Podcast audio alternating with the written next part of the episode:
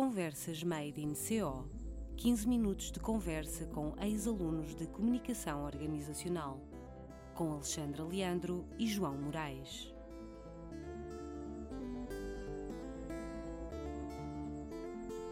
Olá a todos, sejam bem-vindos a mais uma edição das Conversas Made in CO. A nossa convidada de hoje é da fornada de 2018 e estava destinada a altos voos, desde há três anos em Relações Públicas da Força Aérea Portuguesa, muito informação disponível no LinkedIn. Função oblige, vai ter que falar um pouco mais para se apresentar. Adriana Reis, é um gosto receber-te aqui na nossa sala de aulas virtual para conversar connosco. Olá. Bem-vinda. E, e, pronto, e como eu estava a dizer, não tenho muito mais para te apresentar, a não ser que, obviamente, és uma licenciada em comunicação organizacional, como todos os nossos convidados deste, deste podcast, e eu, eu, o, o João Moraes, gostaríamos, claro, de saber como é que foste parar este sítio tão inusitado para trabalhar como a Força Aérea. Não foi de avião, de certeza. Mas não. um, pronto, eu terminei a minha licenciatura em 2018 e fiz um estágio em Coimbra, um, mas não fiquei lá porque era uma empresa muito pequenina e, portanto, era impossível, uh, embora quisessem, mas não dava. Um, fui trabalhar para uma loja do Fórum, onde adorei estar. Uh, estive aí algum tempo e depois uh, já tinha a ambição de querer trabalhar na minha área, né? foi para isso que me formei nessa área. E fui sempre tentando, enviando currículos, mas ninguém aceita essa experiência e, portanto, foi complicado. Um, até que resolvi, eu sempre tive um, uma pancadinha, vá, digamos assim, por, um, uh, pelas Forças Armadas. Um, e vi uma vez um, um, anúncio patrocinado nas redes sociais um, e resolvi ver, e estavam a pedir nestas áreas uh, de relações públicas e marketing, candidatei-me, um, fui fazer todos os testes físicos, psicotécnicos e médicos, e depois tive uma vaga para mim e fui.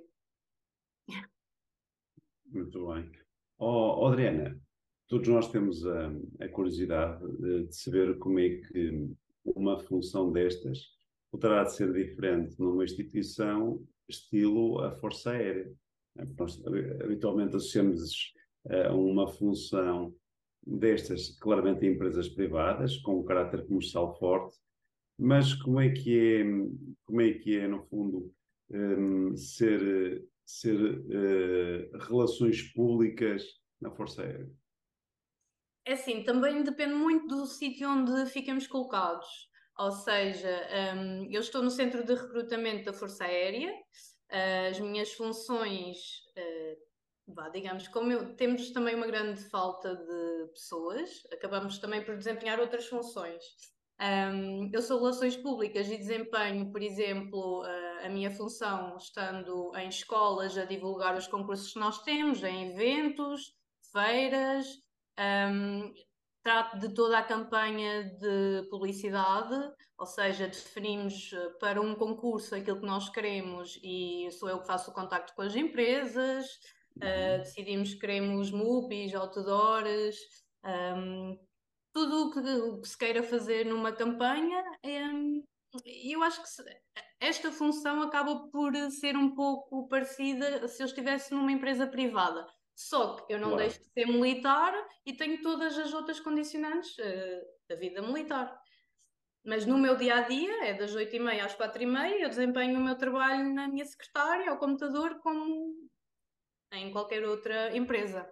Depois temos a, a outra parte dos eventos, um, e se existirem outras coisas, nós também fazemos. Mas uhum. relações públicas é isto. Depois existe a outra parte militar. É engraçado que, essa, que, o que é que envolve essa parte militar? É. O que é que envolve? Se um, conseguis resumir, deves, não sei. É, no sítio onde eu estou colocada é, é, muito pouco, mas, por exemplo, nós temos os serviços 24 horas, que é aquilo que eu disse há pouco, uh, eu tive que fazer os testes físicos, psicotécnicos e médicos. Um, e quando as pessoas se candidatam, os jovens vão fazer ao centro de recrutamento, então nós acompanhamos. Basicamente somos babysitters desses jovens, Uhum. acompanhamos-los para tudo. Um, estamos lá à noite com eles, vamos levá-los, eh, ou seja, tomamos conta deles. No sítio onde eu estou colocada, um, mas, por exemplo, no Estado-Maior da Força Aérea já seria completamente diferente, ou numa base operacional. Um, varia muito. Às Muito vezes também temos cerimónias, mas são coisas mais esporádicas. Não há, não é uma, não há uma vertente tão grande de protocolo, se calhar, é mesmo. Eh, onde eu estou, não. Pois, exato. Está bem. E olha, e de que modo é que achas que o curso de comunicação organizacional contribuiu para a atividade que desempenhas hoje, hoje em dia? Eu acho que foi fundamental porque abriu portas, ou seja, eu tinha várias áreas, hum, e nós conseguimos escolher, ou seja, temos um bocadinho de recursos humanos, um bocadinho de marketing, um bocadinho de relações públicas e depois conseguimos focar efetivamente naquilo que nós queremos. Eu acho que isso é bom, hum, termos várias vertentes e depois eh, podemos especializar-nos num. Tu, durante o curso, alguma vez dedicaste hum, especificamente a algum dos teus trabalhos académicos ou, ou não a esta área hum, da, da defesa ou, ou das Forças eh, Armadas Portuguesas? Ah, não, nunca Eu não sei se é assim que se diz, desculpa. Não, eu diria que neste caso da defesa do país. Exato. Não é? Ah, não, não, nunca surgiu nada. Uhum. Não podia Ou às seja, vezes ter acontecido, não é? Estava, era- Estava estava lá. lá guardadinho de ti, não É. é? Mas podia ter acontecido, ter desenvolvido algum trabalho nessa, nessa área. Oh, Adriana, sendo realmente uma experiência tão diferente, pelo menos daquilo que nós temos conhecido nestes, nestes episódios ehm, das conversas de Made in CO, de que forma é que considera que, que a sua experiência poderá ser, quase diria, uma mais-valia no aconselhamento dos, dos futuros licenci- licenciados em, em CO? Eu acho que a Força Aérea eh, é uma ótima escola. Ehm, para quem não tem experiência, as Forças Armadas eh, têm a porta aberta, não exigem experiência. Ahm, acho que qualquer pessoa que queira e não tenha trabalho na sua área ah, é bom. E para além de todos os incentivos que nós temos, ahm, e são seis anos eh, de regime de contrato. Se eu quiser entrar para os quadros, eu posso entrar. Se eu quiser sair, saio com uma compensação financeira, com um Uhum. regulamento de incentivos para ingressar na função pública. Hum, acho que é- tem muitas vantagens que uma empresa privada, normalmente as típicas, as médias e pequenas empresas em Portugal, são raras as oportunidades nas multinacionais em Portugal.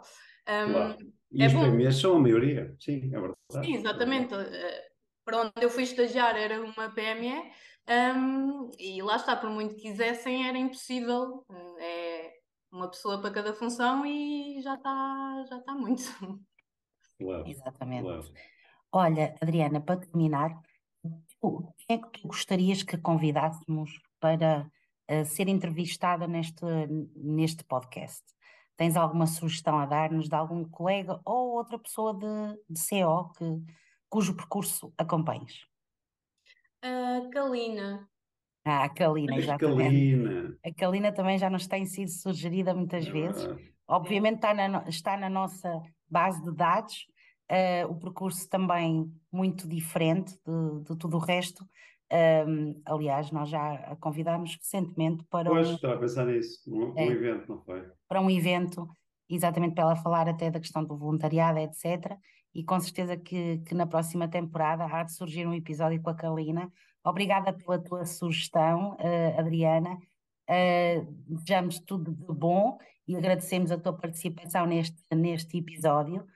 Eh, nós voltamos aqui a duas semanas com o vigésimo, atenção, e o último episódio desta temporada, ou deste ano letivo, como queiram.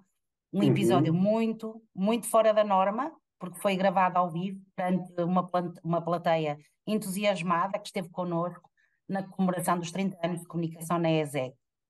Eh, portanto, olhem, até lá, fiquem bem, obrigada por nos ouvirem e, hum, e boa tarde a todos. Obrigada, Adriana. todos. Até breve. obrigada. Deus, Adriana, um beijinho.